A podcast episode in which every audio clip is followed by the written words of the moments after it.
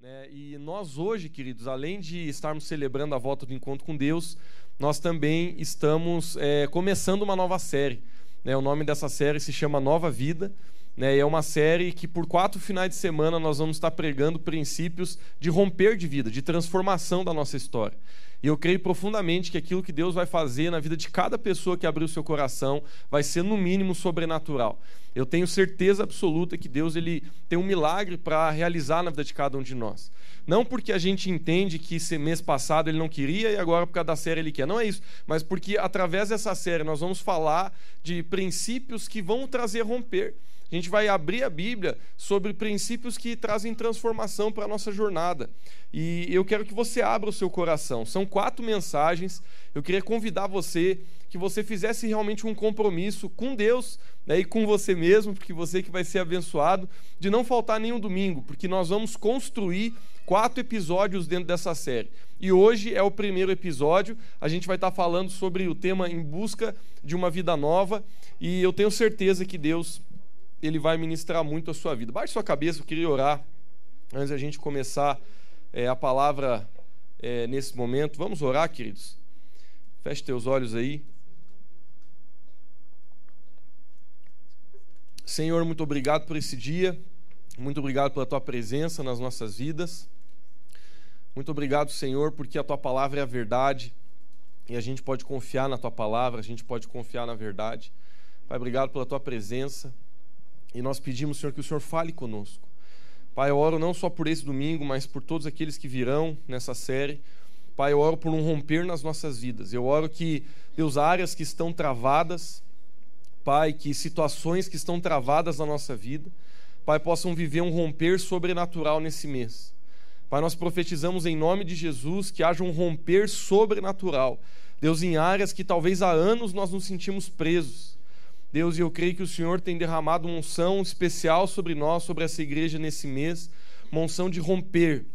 Pai, uma graça, Deus, onde o Senhor vai manifestar o teu romper sobre as nossas vidas, em nome de Jesus. Amém. Eu queria pedir o pessoal acender só essa luz aqui para ficar um pouco mais claro aqui, fazendo favor. É, obrigado. Vamos lá. Queridos, eu preparei alguns slides aqui para a gente estar conversando hoje. Pode passar para o próximo, fazendo favor. Nós vamos estar falando hoje, queridos, de chaves que vão transformar é, a nossa vida, que vão destravar a nossa vida. Pode passar fazendo favor? Esse versículo ele é muito precioso. 2 Coríntios 5,17 fala uma realidade maravilhosa para as nossas vidas. Olha o que a Bíblia diz, acompanhe comigo. Portanto, se alguém está em Cristo, é nova criação. Tem outra versão que fala criatura. As coisas antigas já passaram e surgiram coisas novas. Sabe, queridos, essa é uma das maiores realidades quando a gente encontra Jesus. Jesus, ele é um Deus, Jesus, ele é um Pai que sabe lidar com a bagunça do nosso passado. Queridos, eu falo para vocês, eu sou pastor dessa igreja, nasci numa igreja, para quem não me conhece, eu sou filho do pastor Hugo, da pastora Neuci, né, que há mais de 30 anos atrás inauguraram a comunidade cristã de Lages, lá em Lages. É, eu vim aqui para o Otacílio Costa fazem oito anos, mais ou menos, e a gente começou a trabalhar aqui para expandir o evangelho de Jesus aqui na cidade de Otacílio.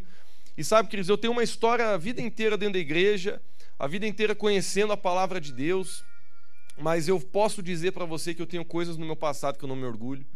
Eu tenho coisas no meu passado onde errei, onde pequei, onde o pecado me machucou, onde fiz coisas que tive muita vergonha de um dia confessar e trabalhar na minha vida. Sabe, eu estou falando isso porque, independente do seu background, independente é, do lugar que você veio, da família que você nasceu, por mais que você tenha nascido numa família maravilhosa, todos nós temos um passado que precisa de ser liberto.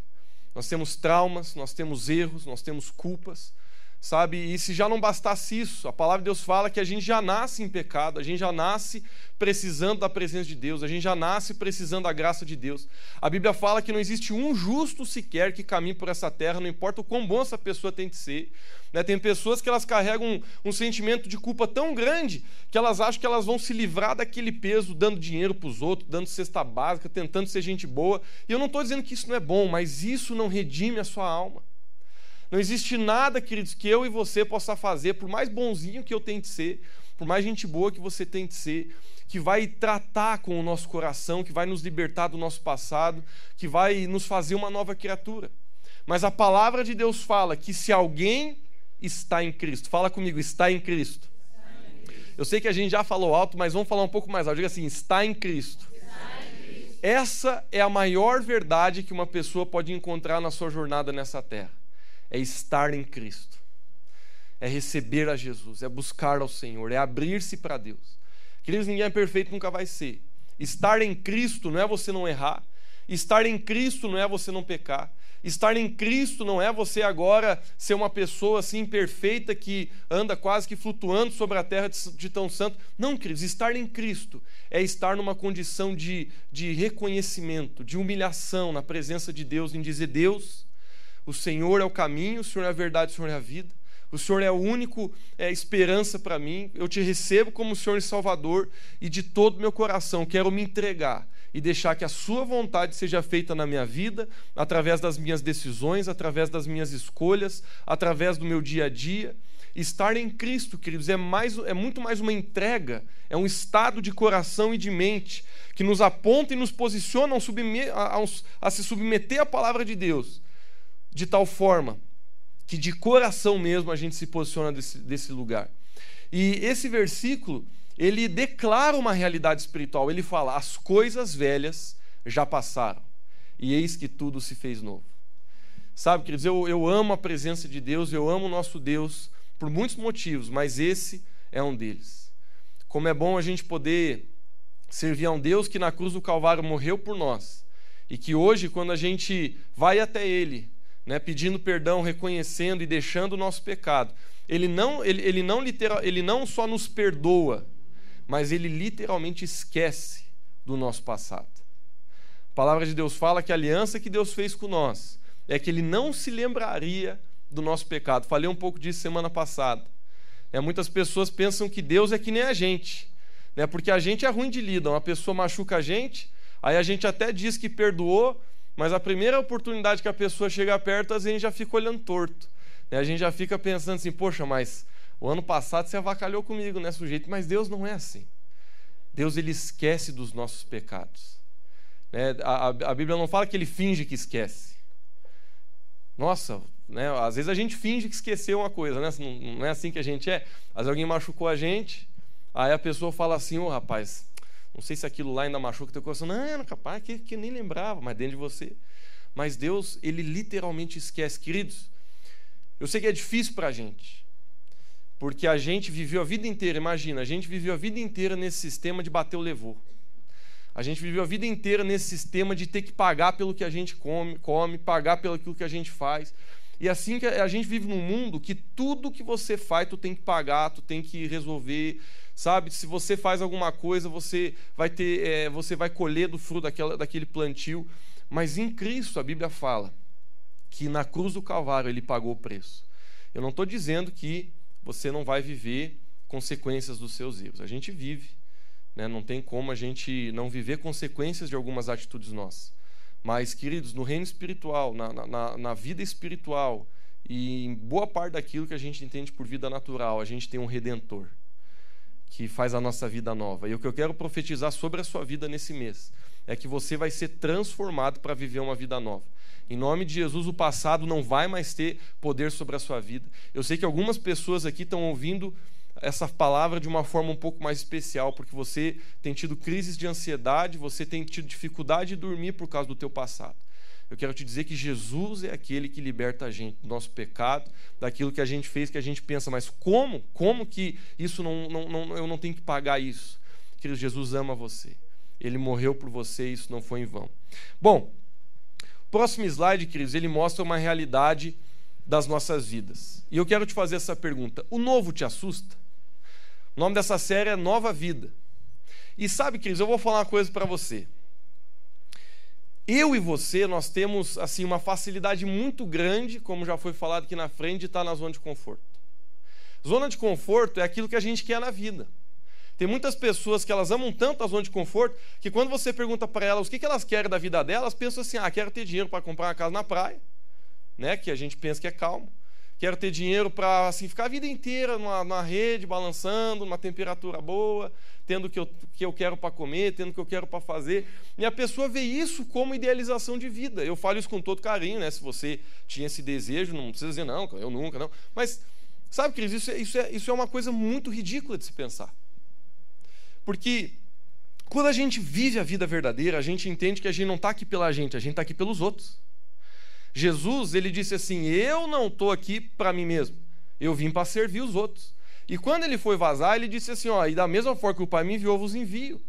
O cristão que anda com Jesus, ele entende que apesar de que Deus quer dar uma vida boa para você, apesar de que Deus quer abençoar a sua vida, você não vive para ser um cemitério que só arrecada, mas Deus abençoa você para que você possa ser uma bênção para os outros. E eu volto a dizer, você só encontra plenitude verdadeira na sua vida quando você entende isso. Porque quando a gente vive uma vida assim, é, é, orgulhosa, é, é olhando só para a gente, para os nossos problemas, nossas dificuldades, a nossa vida, a gente não é feliz. A gente não consegue encontrar felicidade olhando só para a gente. Deus nos fez assim a plenitude do coração humano, ele, ela só começa a se preencher quando a gente ama, quando a gente serve, quando a gente faz algo que transforma a realidade ao nosso redor, quando a gente é, é, é usado por Deus.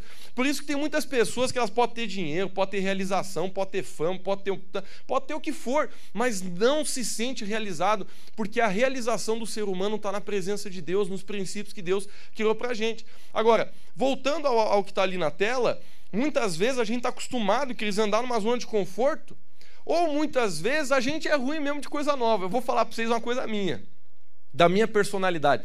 Eu sou uma pessoa que eu, eu não gosto de mexer no time que está ganhando. Eu sempre fui assim na minha vida inteira. Eu sou grato a Deus por eu ter dois irmãos que são assim, muito diferentes de mim. Eu sempre fui aquele cara assim, não, não, não, aqui já está bom. Por exemplo, eu estava num evento, num estádio esses dias atrás.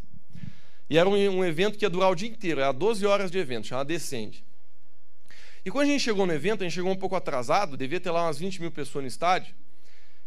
E aí, quando a gente chegou, a gente não queria ficar no sol, tinha um sol muito forte. E aí eu lembro que eu olhei assim, falei, ah, vamos sentar aqui mesmo. Falei pro meu irmão, pros os amigos que estavam ali. Falei, vamos sentar, botaram a gente num lugar lá, que daqui a pouco ia pegar sol. Eu falei, vamos sentar aqui mesmo, porque essa é a minha personalidade. Eu não gosto de confronto, eu não gosto de feder com a vida de ninguém eu gosto de ser pacificador, entendeu? Eu gosto assim, não, não, já tá bom aqui, tipo, onde eu sento, você senta na praia, não, mas lá é melhor, não, mas aqui já tá bom. Sabe, assim, uma pessoa que eu sou assim, a minha personalidade é assim. Meu irmão ficou tão bravo, não comigo com a situação, porque ele é alemão, se ele pegar sol, ele tava ralado. Aí ele falou, não, ficou bravo, ele falou, se eu não achar um lugar bom para sentar, eu vou embora. E a gente tinha ido, não era nem no Brasil esse evento, a gente tinha ido para evento, a gente tinha viajado para outro país para ir nesse evento. Eu vou embora, eu vou embora, eu vou embora. Tava bravo, tava bravo. Eu comecei a rir, me deu um ataque de riso. Porque ele estava que um, um, touro, assim, brabo, vermelhão. E os meus outros amigos rindo também. E ele foi andando que um touro brabo. Vamos achar outro lugar. E eu fui de atrás, né, velho? Eu falei, pô, mas não tem como achar outro lugar. Quer tinha um lugar, assim, que só entrava a galera VIP do evento. Só, só VIP, assim, só é, esposa do cara que ia palestrar, não sei o que lá. E o meu irmão, assim, ele olhou e falou assim: ó, nós vamos entrar. Eu falei, mas como que nós vamos entrar? Homem? Vamos entrar, vamos entrar. Eu falei, mas óbvio. Aí ele foi na frente. E eu, e eu a minha personalidade, gente, eu estava morrendo dentro de mim.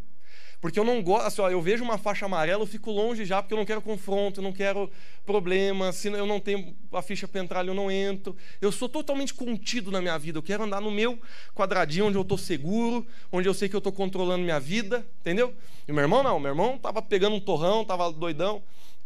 Aí ele chegou e entrou, assim, no lugar que não podia, uma pessoa já parou ele. Aí ele pagou um miguezão, ele falou, não, eu estou não sei o que na organização, não sei o que. Virou e entrou. E a mulher ficou olhando para ele assim, acho que americano, não sabia falar português, ficou olhando. Aí o outro rapaz entrou e eu estava atrás, eu fui entrar, ela me parou. Eu, ela falou, ela falou em inglês, né, moço, eu preciso do seu ticket para o senhor entrar aqui. Aqui é uma área especial, uma área VIP. Aí eu fingi que eu tinha um ticket, né? Peguei meu celular. Eu tinha um ticket do povão, não tinha um ticket para entrar lá. Aí eu mostrei o ticket assim, ela escaneou. Não, senhor, aqui não é o seu lugar. Você vai ter que descer e voltar. E eu, poxa vida. Aí veio o meu irmão, lá do, do gritou, mas brabo. Ah, não sei o quê. Daí a mulher olhou assim, ele tá junto comigo, pode já entrar, vem, vem. Aí eu olhei para ela e caminhei. Fui. Ela não teve reação, graças a Deus, americano não é muito brabo. E, e a gente entrou no lugar VIP, ficamos 12 horas no ar-condicionado. Vendo o evento da sombra Tinha até uns camarotes para pegar comida se quisesse. Eu sei que eu acho que eu pequei que não podia entrar lá, mas essa parte você exclui do testemunho. Mas sabe, queridos, eu sou grato a Deus, por exemplo, que eu tenho um irmão que me tira da zona de conforto, que para ele não tá bom, ele quer o lugar VIP, entendeu? Eu estou dando esse testemunho porque assim a gente é na vida. Eu não estou dizendo que a tua vida está destruída, apesar de que pode estar. Tá. Mas não estou dizendo isso. Talvez você olha para a tua vida e tu diz assim, Lucas, olha, eu vim para essa série Nova Vida, mas, sinceramente, assim, não está tão mal. Sou flamenguista, mas não está tão mal. Sou corintiano, mas minha fé está no Senhor. Não está tão ruim. Eu sempre dar uma olhadinha. Mas sabe, queridos, eu, eu vejo na minha vida isso. Às vezes a gente quer entrar numa zona de conforto onde a gente não quer acreditar que Deus tem algo a mais, que Deus quer nos levar a algo maior, que Deus quer nos levar a ter um nível de vida maior, um relacionamento com Ele maior, uma melhor condição financeira, uma melhor condição emocional, uma melhor condição na nossa saúde, no nosso corpo. E eu quero declarar sobre a sua vida, queridos, que Deus ele tem algo muito maior para você.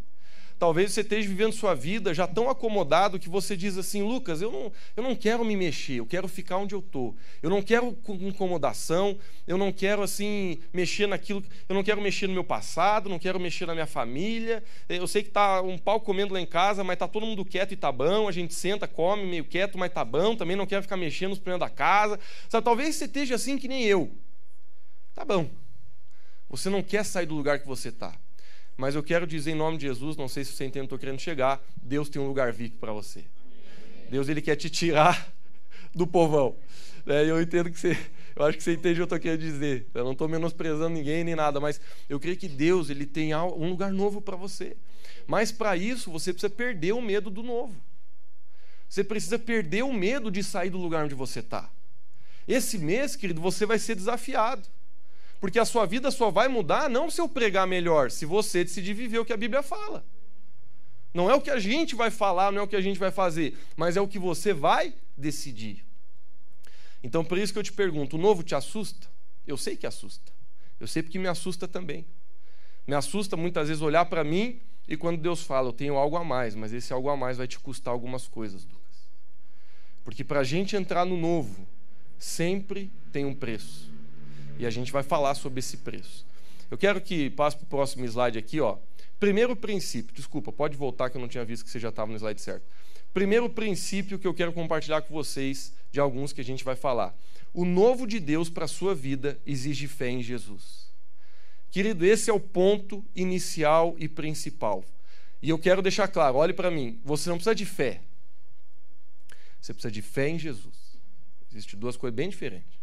Tem gente que fala, não, graças a Deus esse eu já tenho, pode passar para o próximo. Não, você tem que avaliar na sua vida se a sua fé está direcionada no lugar certo.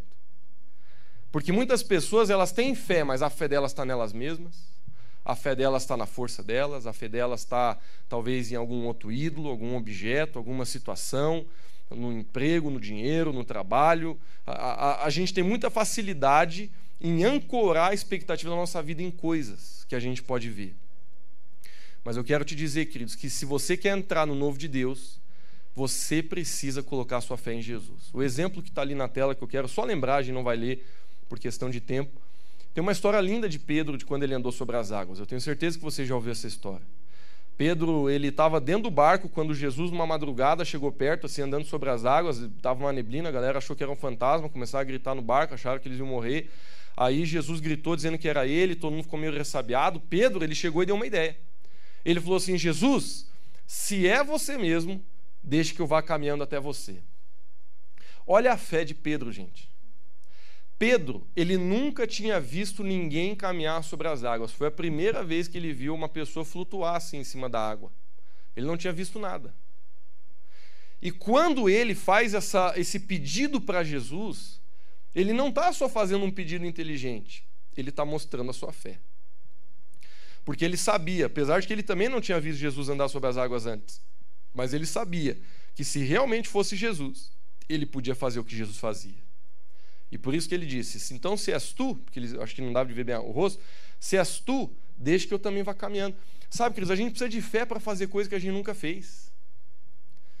E esse é o ponto que eu quero que você entenda, preste atenção.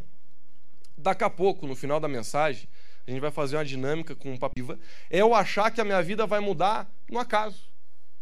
Um dia eu vou acordar, meu casamento vai estar melhor, porque não sei, tá. Nossa, acordei, a mulher mudou. Acordei, o homem mudou. Um dia eu vou acordar, os negócios vão começar a fluir, o dinheiro vai começar a entrar do nada. Estou só orando, Jesus. Sabe, queridos, eu falo uma coisa para ti. Tem coisa na vida que é oração, tem coisa na vida que é ação.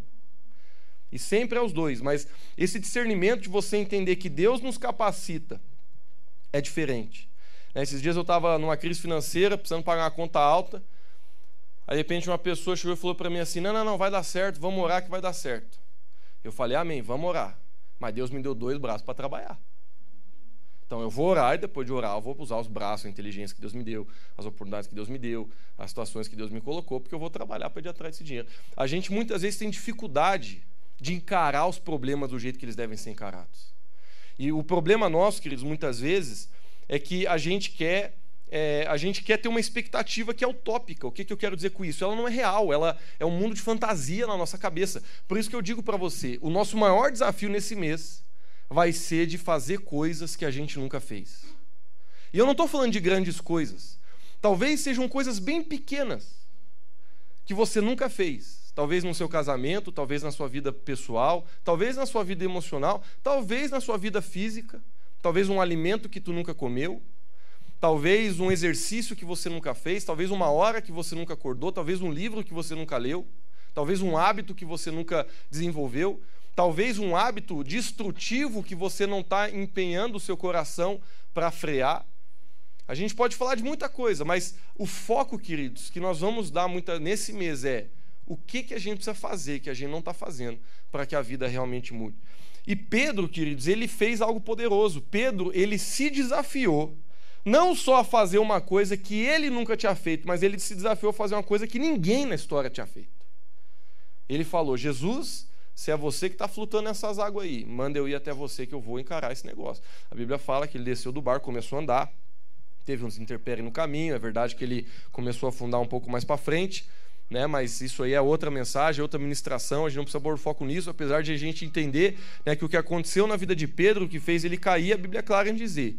Ele começou a olhar para a força do vento, ele começou a olhar para a força das ondas, e isso fez que ele começasse a descer ladeira abaixo. Mas essa é outra mensagem, vamos focar no que é bom da história. E o que é bom da história, queridos, é que o homem andou sobre as águas. O homem andou sobre as águas. Se você é um dos discípulos de Jesus e for no barco, você podia até por inveja começar a dizer, ah, afundou, ó. mas é burro, afundou. Mas eu tenho certeza que Pedro, depois que voltou para o barco, ele falou assim, mas eu andei.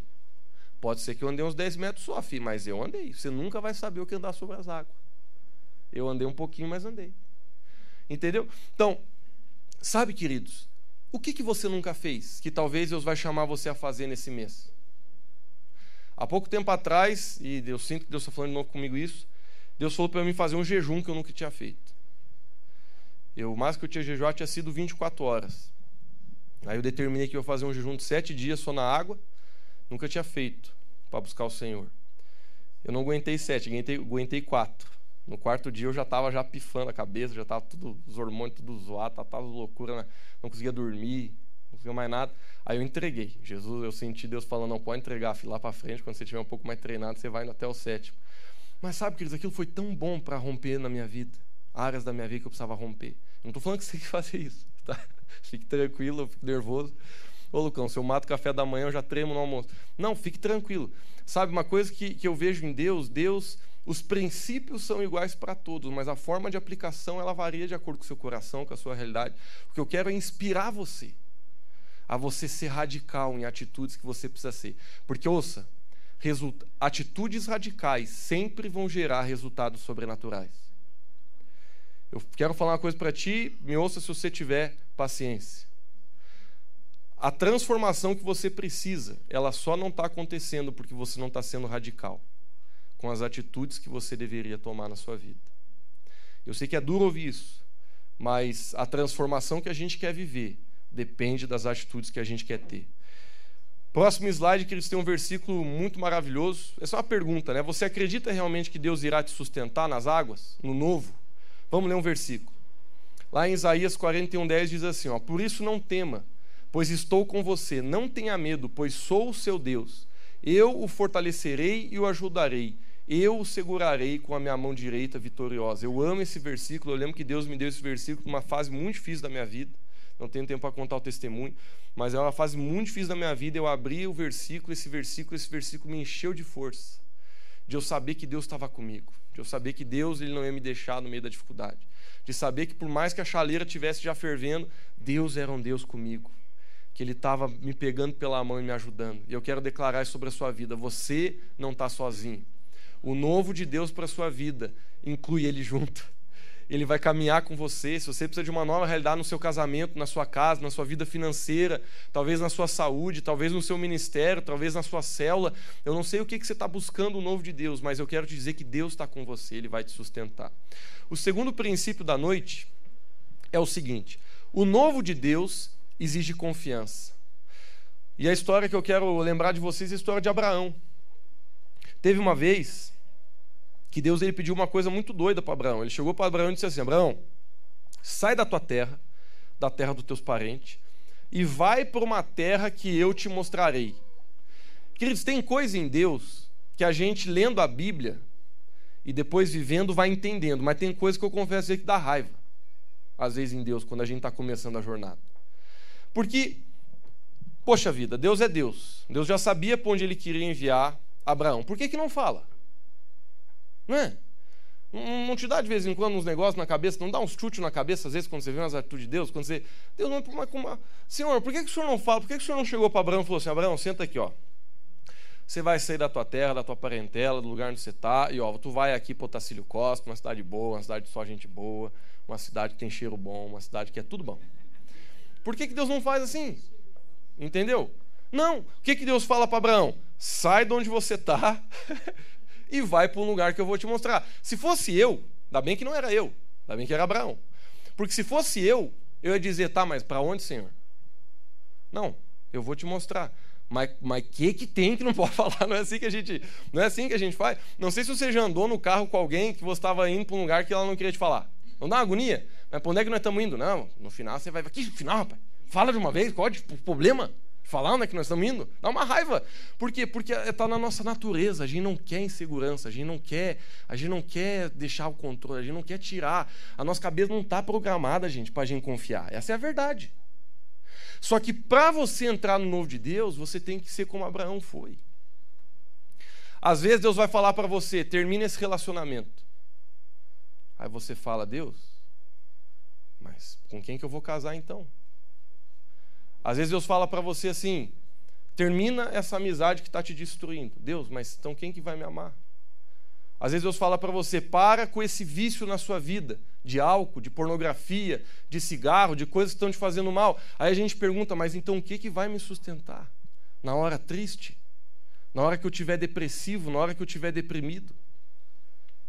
Sabe, queridos, Deus muitas vezes ele nos dá uma direção que quando a gente obedece vai testar nossa confiança.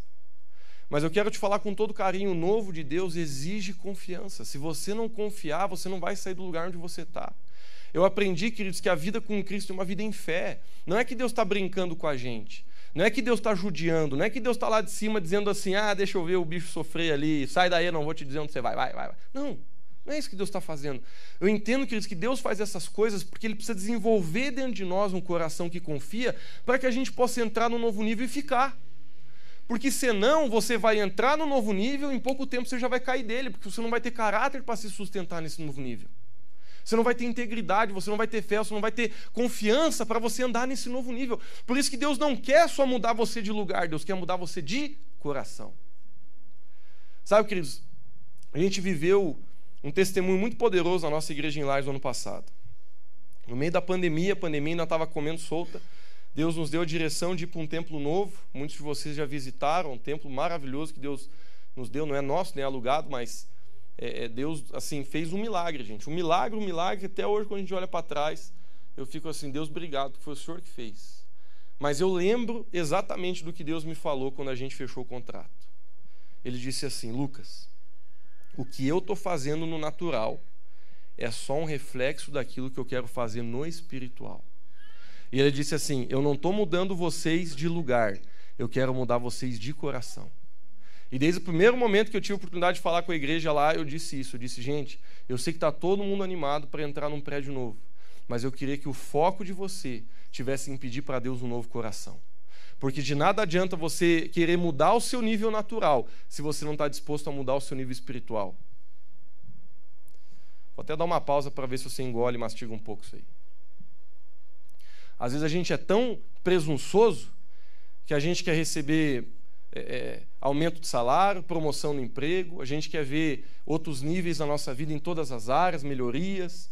Oh Deus, eu quero falar contigo no nível maior, eu quero me relacionar contigo. Sabe, a gente, tudo a gente quer promover, a gente quer melhorar na vida. E não tem nada de errado. Não tem problema em a gente querer melhorar. Isso é algo bom. Isso é sinal que você está vivo, que você se ama, que você quer prosperar e ter sucesso. Mas não é certo a gente querer transformar o natural sem querer que o nosso caráter e o nosso espiritual acompanhem. Por isso, queridos, que eu entendo que muitas vezes Deus, ele faz a gente passar por processos. E esses processos não têm a ver com o seu exterior, esses processos têm 100% a ver com o seu caráter e com o seu coração. Isso é tão verdade que, que Moisés, depois de 40 anos andando num deserto, olhe bem, 40 anos, eu não tenho 40 anos, durante 40 anos eles ficaram peleando num deserto. E de repente, quando Deus olha para Abraão, pra, desculpa, para Moisés e diz assim: Moisés, daqui eu não vou mais, pode seguir, a terra prometida está ali na frente. Não tenho tempo para explicar o contexto, mas teve um momento que Deus falou isso para ele terra prometida que você está procurando, que eu falei que ia te dar, está logo na frente, mas eu não vou mais, Deus falou. Deus estava muito chateado, muito. É, Deus estava é, é, chateado mesmo com o povo. Não que Deus é criança que fica chateando, é isso. Mas é, o povo estava assim, andando de uma forma muito errada e Deus, ele, por conta disso, ia ausentar sua presença do povo, mas os anjos iam continuar, a bênção ia continuar, a provisão ia continuar. Deus fala assim: ó, o contrato é o mesmo, só que eu não vou mais estar nesse barco. Sabe o que, que Moisés fez? Então eu não vou. Porque a jornada do deserto na vida de Moisés levou ele a valorizar muito mais a presença de Deus do que o alvo que ele tinha para a sua própria vida. E sabe qual é o nosso problema, Cris? Eu falo isso com aquele carinho que a gente tem. Às vezes na vida a gente ama muito mais resolver o nosso problema financeiro do que o nosso Deus. Às vezes a gente ama muito mais resolver o nosso problema no casamento do que o nosso Deus. Às vezes, o que eu estou querendo dizer? Às vezes o nosso alvo material ele se torna mais importante do que o nosso alvo espiritual. E por causa disso a gente vive uma invertida na nossa vida e a gente não vai longe. Por isso que é importante a gente entender que Deus nos coloca em processos, não para nos judiar, bem pelo contrário, mas trabalhar com o nosso coração, com o nosso caráter, para que a gente possa ir para o alvo certo e não se enganar no final da jornada. Porque eu tenho certeza, queridos, que todos os problemas que a gente passa nessa terra, por mais que eles sejam resolvidos, não vai resolver o principal deles, que é eu e você desenvolvermos um relacionamento e o caráter de Cristo para a nossa vida. Porque no final da jornada, quando eu e você estiver diante do Senhor, isso vai acontecer. Te falo com carinho, não sei se você crê nisso ou não, mas um dia a Bíblia fala que todo joelho se dobrará e toda língua confessará que o Senhor Jesus é o Senhor e nós vamos dar conta da vida que nós tivemos nessa terra. A Bíblia chama de dia do julgamento. E nesse dia, o que vai contar não foi é, não foi assim o quão bem você administrou teu dinheiro, apesar disso ser importante. Não foi é, o quanto seguidor você teve no Instagram. Não foi o quanto você teve sucesso na sua jornada de trabalho na sua empresa, apesar de que são coisas importantes que Deus quer te dar. Mas o que vai valer naquele dia é o quanto do meu caráter você deixou eu colocar no seu como esposo, como esposa, como filho, como pai, como cidadão, como líder de uma igreja, como é, servo dentro de um ministério, como cidadão de Otacílio Costa, o quanto que você permitiu que o meu caráter tivesse dentro de você. Abraão, ele confiou no Senhor e por isso ele alcançou a promessa. Olha só, uma pergunta para você no próximo slide. Você confia verdadeiramente que o lugar de Deus para você é o melhor? Essa é uma pergunta assim, ela é tão simples que a gente quer responder rápido, né? Sim, claro. Mas a gente tem que parar para refletir. Às vezes a nossa forma de viver não concorda com isso. É, muitas vezes a gente, a gente, na teoria, diz não, eu creio que o lugar de Deus para mim é o melhor, mas na prática não. E por isso que a gente cria os nossos próprios caminhos. O versículo que eu quero ler, que está no próximo slide, diz o seguinte: Salmo 23, 4, Davi é um salmo muito conhecido. Ele falou: Mesmo quando eu andar pelo vale da sombra da morte, não temerei perigo algum, pois tu estás comigo e a tua vara e o teu cajado me protege. Aqui, Davi, ele não estava projetando é, uma coisa boa, ele está projetando uma coisa ruim. Ele falou: ainda que eu ande por um problema, por uma dificuldade, ainda que eu passe por um luto, ainda que eu passe por uma demissão no meu trabalho, ainda que eu passe por uma traição, ainda que eu passe por situações na minha vida que vão assim tentar me destruir, ele está chamando de vale da sombra da morte. Ele conclui: o Senhor estás comigo, a tua vara e o teu cajado me consolam. Queridos, o terceiro princípio que eu queria trazer para vocês aqui é o seguinte: o novo de Deus exige determinação. E a história que eu quero pegar é a história de Noé. Gente do céu, que história. Ó, se tem uma história na Bíblia, já fizeram até um monte de filme por causa disso. Se tem uma história na Bíblia que é doida, é a história de Noé. Ou história louca, história doida, história assim, que a gente lê se a gente ler com calma, a gente vai dizer, cara, será que isso realmente aconteceu? A gente quer. Porque é muito louca essa história. Deus chega para Noé e Deus fala: Noé, constrói um barco. Porque vai vir um dia que vai vir um dilúvio sobre a terra. E só vai sobrar quem estiver dentro desse barco. Eu vou trazer julgamento sobre a terra. Constrói a arca. Queridos, a Bíblia fala que Noé ele ficou mais de 90 anos construindo essa arca. E a Bíblia ela narra, não de forma detalhada, mas a Bíblia fala que zombavam muito de Noé. Deixa eu te falar uma coisa. Quando você decidir entrar no novo, pessoas vão zombar de você. Quando você decidir fazer coisas radicais, as pessoas vão zombar de você. Tem pessoas que, quando você vai para a igreja, zombam de você. Tem pessoas que, quando você diz assim, eu quero Jesus, eu quero o Senhor Jesus, tem pessoas que vão olhar para você e essas pessoas muitas vezes não são pessoas distantes, podem ser pessoas da sua própria casa. Muitas vezes elas vão olhar para você e vão zombar de você, vão, vão querer interferir na sua decisão, vão querer falar mal de você. Mas se eu e você não tivermos determinação, a gente não vai chegar no novo. Por quê? Porque assim que você começar a tomar decisões para o novo, Satanás vai se levantar para tentar desanimar com você. Talvez Deus vai colocar no coração de algumas pessoas aqui esse mês para você conversar com pessoas que nunca mais você conversou. Porque você sabe que você precisa pedir perdão, você precisa restaurar seu relacionamento. E à medida que você começar a decidir sobre essas coisas, eu sei que situações vão se levantar na sua vida. Por quê? Porque Satanás, ele não quer que ninguém tome decisões radicais. Eu aprendi, queridos, olhando para a minha vida, não foi para a vida de ninguém, que quando a gente está na zona de conforto, mesmo que dentro da igreja, presta atenção, mesmo que dentro da igreja, quando a gente está vivendo no pecado, na zona de conforto, sem perdoar, naquele jeito nosso mesmo, mesmo dentro da igreja, mas do jeito nosso, Satanás ele para de incomodar um pouco a gente. Eu aprendi na minha vida, queridos, que se eu não estou vendo resistência, porque alguma coisa está errada. Eu não estou dizendo que a vida toda vai vir chumbo.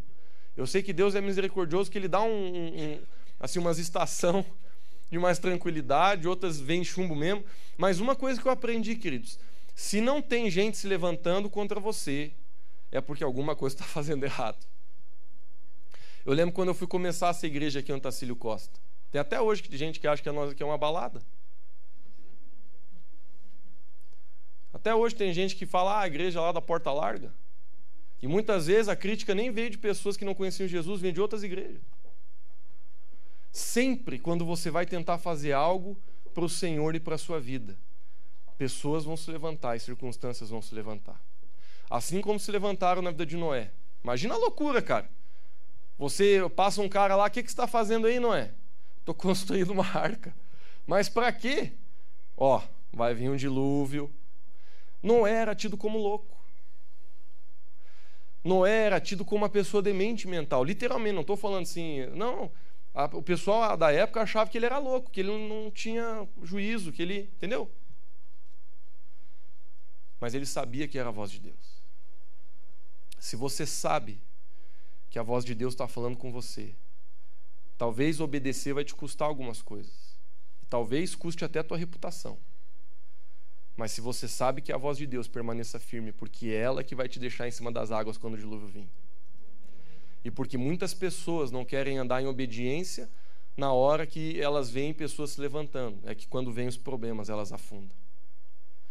Se você quer viver o novo de Deus para a sua vida, seja determinado, que nem Noé foi.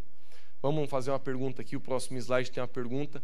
Alguém já tentou zombar das suas decisões? Você tem medo do que as pessoas vão pensar de você? Seja sincero. Todo mundo pensa no que os outros estão pensando. Se não fosse assim, a gente não passava maquiagem, não tentava arrumar o cabelo. Entendeu? A gente está toda hora pensando que as pessoas estão fazendo. E não tem problema. Estou dizendo que a gente tem que andar ridículo na rua, a gente tem que andar bonito, cheiroso. Né? Mas o que eu estou querendo dizer é: é verdade que a gente se preocupa com o que as pessoas pensam da gente, mas tem um equilíbrio, gente. Porque se você está deixando que as pessoas pensam de você determinar as tuas atitudes, e se você está corrompendo as tuas atitudes por conta disso, você tem um problema. E aí é esse é o ponto. Você o que, que é, é muito importante para você se você tomar uma decisão para Jesus e você não sair mais num lugar que você com os teus amigos, que você sabe que o Senhor te afastar da presença de Deus, será que é tão importante assim a gente muitas vezes deixar de obedecer a Deus por causa do que um amigo, do que um parente, do que alguém vai pensar? Sabe que têm casos que são até mais complicados. Nunca me esqueço, várias vezes, não foi uma nem duas vezes, foram várias vezes. Sempre quando a gente vai ter um batismo, né, que a gente sabe que é o ato de a gente dizer para Jesus, sou teu, a minha aliança é contigo. Sabe, queridos, na, na, na cabeça do cristão, depois que ele se converte, a primeira coisa que ele deveria é se batizar. Tem gente que pensa que para o cara batizar, meu Deus, o cara já tem que estar tá assim, zero quilômetro. Não. Se você está em Cristo, a fé está em Cristo, você pode descer as águas. A Bíblia fala de pessoas que se convertiam e dez minutos depois estavam sendo batizados. Porque é a experiência da conversão, mas isso foi só um parênteses. Várias vezes, quando a gente ia fazer o batismo aqui no Tacílio Costa, pessoas me ligavam no dia do batismo, jovens principalmente, Lucas, eu não sei o que eu faço. Aí eu falo, por quê, querido? Meu pai falou que se eu me batizar, não sou mais filho dele. Meu avô falou que se eu me batizar, ele não vai mais me olhar na minha cara. Eu falo, mas por quê? Não, porque ele disse que a gente nasceu assim, a gente vai morrer assim. Falei, mas a palavra de Deus não fala isso. A palavra de Deus, né? Porque tem muita gente que eu falo isso com todo carinho, não quero ofender o que você pensa, mas como ministro do Evangelho, eu sou obrigado a pregar o que está na palavra, não o que está fora dela. A Bíblia fala que a gente batiza gente que tem uma fé na cabeça e consciente em Cristo. A gente não crê no batismo de criança. Por quê, Lucas? Porque a Bíblia não manda batizar criança. Jesus ele foi apresentado no templo e não batizado. Com quantos, Jesus, com quantos anos Jesus foi batizado? 30 ele foi batizado quando ele foi começar o seu ministério. Todas as pessoas que foram batizadas na Bíblia, elas tiveram a consciência e a decisão por Cristo e por isso desceram as águas. E por isso a gente crê no batismo de, de pessoas conscientes, que creem e aí sim são batizados. Mas voltando para o exemplo, muitas vezes, queridos, até nossa família vai se levantar contra decisões. E o que, que eu dizia para essas pessoas? Eu dizia: não batize então. A pessoa falava, sério, Lucas? Eu falava, sério, vamos esperar o próximo. Vamos orar para que no próximo batismo o testemunho da sua vida já tenha transformado a atmosfera da sua casa. A primeira vez eu sempre aconselhei para o jovem não batizar. Respeita seu pai, respeita sua mãe, respeita seu avô. Não vão batizar, Deus conhece seu coração. Aí dá três meses a gente vai ter outro batismo na igreja. O jovem me liga de novo. Lucas, meu pai tem a mesma posição. Aí eu falo, agora é, agora é você. Por quê? Porque eu não estou dizendo que a gente tem que se opor para chutar a porta dentro de casa, mas às vezes, até dentro da nossa família, a gente vai ter que tomar decisões que, se as pessoas não respeitarem, o que, que a gente vai fazer, gente? Se agora nós temos um Deus que nos libertou, que nos curou, nós conhecemos a verdade, nós queremos andar nela. Queridos, a palavra de Deus nunca disse assim: quando você quiser andar com Jesus, vai dar tudo certo, as pessoas vão te amar, as pessoas vão concordar com você, vai ser uma maravilha. Não! Inclusive, no, no, no discurso das bem-aventuranças, Jesus mesmo deixou claro: bem-aventurado aqueles que por causa de mim são injuriados, porque deles é o reino dos céus. Porque a verdade é que muitas vezes, quando a gente decidir ser radical para andar na palavra de Deus, nós vamos receber retaliação. E eu não estou falando isso para te assustar, porque a grande maioria de vocês não vai receber nesse nível que eu estou falando, mas talvez alguns sim. A gente vive num, num, numa cidade aqui tranquila. Né? Eu tenho amigos meus que são missionários na Janela 1040, que é o lugar mais perigoso do mundo para pregar o evangelho, lá nos, nos países do Oriente, que os camaradas literalmente estão com a corda no pescoço, estão fugindo, estão, estão se reunindo em caverna, porque se pegar os caras, eles vão morrer. Na Coreia do Norte, se você entrar com uma Bíblia, eles te matam. Tem pessoas que literalmente vivem na, na realidade o que é você ser uma pessoa que está sendo retalhada. A gente não. Eu falo isso com carinho, não para menosprezar a luta que você pode ter. Mas a verdade é que tem muita gente passando por coisa muito pior pelo Evangelho de Cristo. Mas graças a Deus pelo Senhor Jesus, que nos capacita a todas as coisas, queridos. Sabe qual é, Lucas, e como é que é o final dessas histórias? Eu vou te falar. Quase todas as histórias desses jovens que vêm falar comigo que o pai, que a mãe, que o vô não queria que batizasse, depois de alguns meses, eles estão lá para tirar foto. Quando a, criança, quando a pessoa vai descer nas águas. Por quê? Porque o que mais prega é o nosso testemunho, não é o nosso discurso.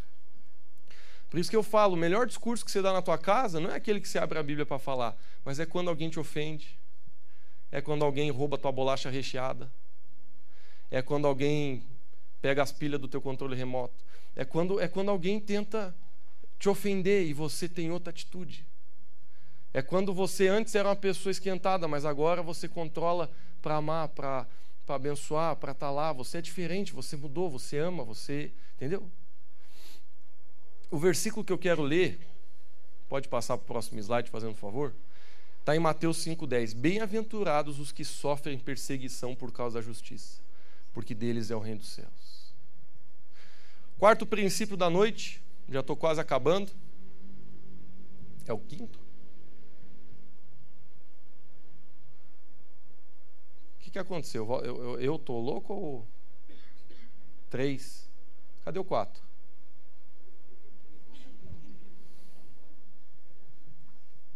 Não tem o quarto aí?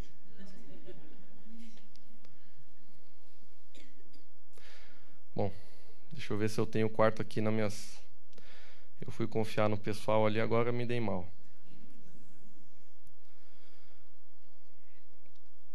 Bom, então vamos falar do quinto. Eu tenho aqui, mas para me achar. Cadê o Manovic? O Manovic está aí? Você consegue achar aí? Algum, talvez não, você não mandou para mim no WhatsApp? Não? Foi a Veve então que me mandou, deixa eu ver.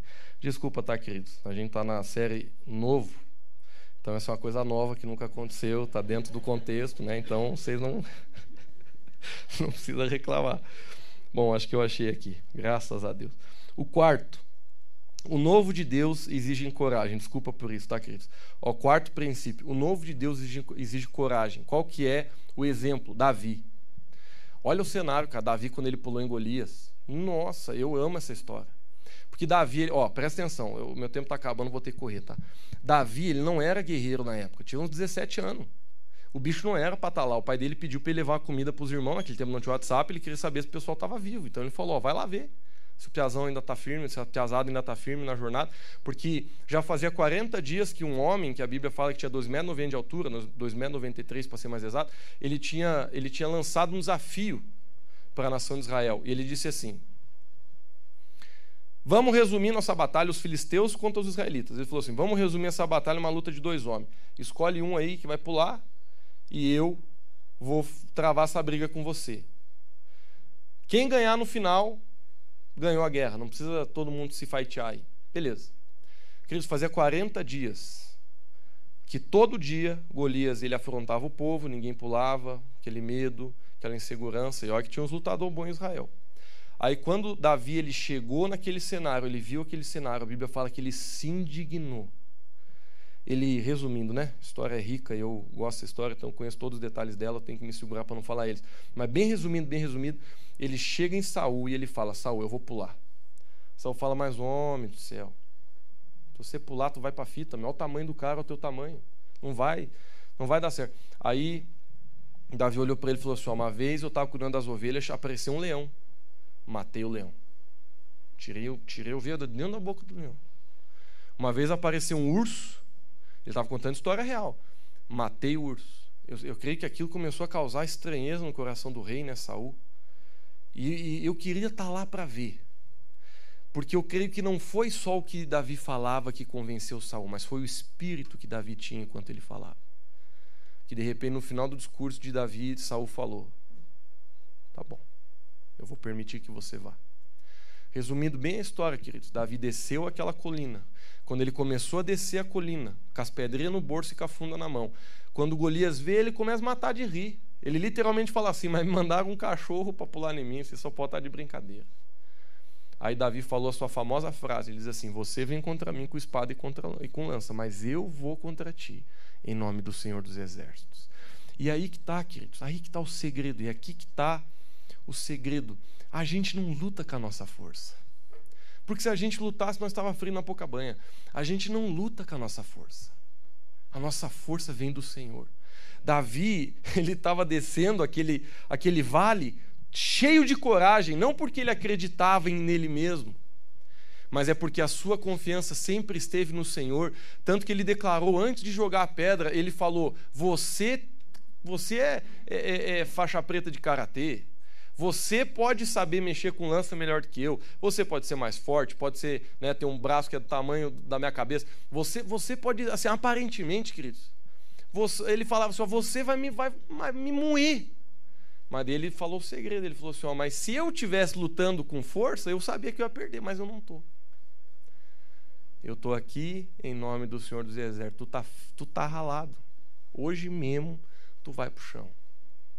Enquanto Golias ria, o bicho pegou a pedra, virou aqui e deu na fonte. Desmaiou com o cara. Ele saiu correndo, tirou a espada da, da, da, do corpo dele, cortou a cabeça do cara fora. Levantou a cabeça, aquela sangueira, aquela coisa. Levantou a cabeça, todo mundo não sabia o que fazia. Ficou extasiado. Como assim? É tipo assim, é tipo o Palmeiras jogar com o Corinthians e o Corinthians ganhar, entendeu? Não tem lógica. É uma coisa que não tem Aí ganhou aquele dia. Não, assim, na lógica não tem como, entendeu? Mas pelo poder de Deus pode acontecer. então, queridos, para a gente entrar no novo, a gente tem que ter coragem. Vamos ler o versículo aqui? Tem uma pergunta antes, né? Seu problema parece mais forte que você?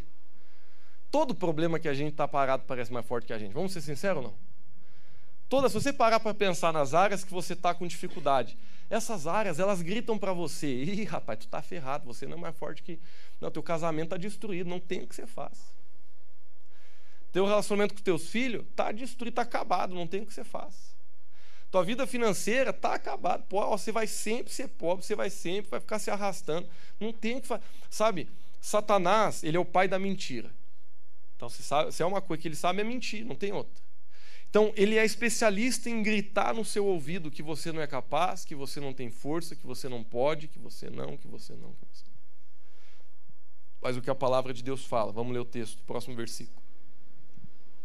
Romanos 8,31. Que diremos, pois, diante dessas coisas? Se Deus é por nós, eu amo esse versículo, quem será contra nós? Querido, sempre lembre que você vai vencer, não por causa de você mas porque você tem um Deus que te ama e que está caminhando contigo, e Ele vai te dar vitória, porque a vontade dele é boa e agradável para a sua vida. Mas você precisa ter coragem. Deus ele não pode fazer muita coisa se você não decidir pular em Golias. Deus ele vai te dar força para vencer Golias, mas quando? Quando você decidir enfrentá-lo. É, tem gente que pensa o contrário. Amém, Lucas? Gostei dessa história, desse versículo. Deus vai lutar por mim, é isso mesmo. E tu quer ficar lá em cima do monte. Entendeu?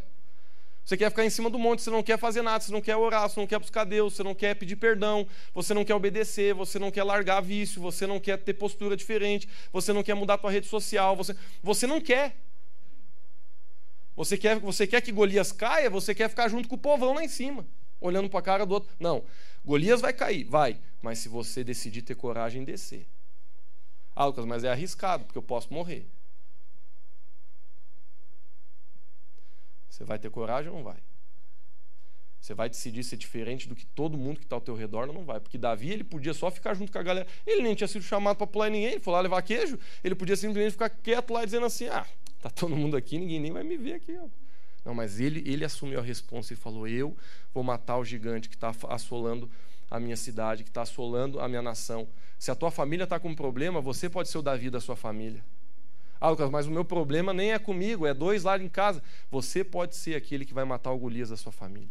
Você pode ser aquele que vai matar o Golias do seu bairro, do seu colégio, da sua universidade, do seu trabalho, do seu ambiente escolar, do seu ambiente de trabalho, da sua igreja, da sua cela. Você pode ser usado por Deus, se você tiver coragem a trazer uma nova realidade para aqueles que estão ao teu redor. E agora, assim, por último, esse é o último princípio, a gente está finalizando. O novo de Deus exige ser radical. Queridos, Jesus morreu por você. O exemplo desse último princípio é esse. Se existe uma atitude que foi radical e sempre vai ser a mais radical de todas que alguém já tomou, ninguém na Bíblia decidiu fazer o que Jesus fez morrer por outra pessoa. Somente Jesus fez isso. Vou passar o próximo versículo aqui, ó. ó. Jesus tomou a decisão mais radical de todos os tempos. Você está disposto a ser radical por Jesus? Passa próximo, fazendo favor. Lá em Romanos 5, 7, 8 fala: Porque dificilmente haverá quem morra por um justo, pois poderá ser que pelo homem bondoso alguém ouse morrer. Mas Deus dá prova do seu amor para conosco, em que, quando éramos ainda pecadores, Cristo morreu por nós. Queridos, olha o texto. Olha o texto. Se isso não é a coisa mais radical que você pode ler. Olha, eu vou ler de novo aqui, ó. Pois poderá ser que pelo homem bom alguém se anime a morrer. Mas o que, que Deus fez? Deus dá prova do seu amor para com você. Porque quando eu e você não queria saber de Deus, zombava de Deus, não estava não não, não nem aí para Deus, ainda nós sendo inimigo de Deus, ele olhou para mim, ele olhou para você e falou: Vou morrer por você. Vou morrer por você. Ainda quando a gente cuspia na cruz, Jesus, ele é por você que eu estou morrendo. Jesus foi radical. A gente precisa ser radical, gente. A gente precisa ser radical.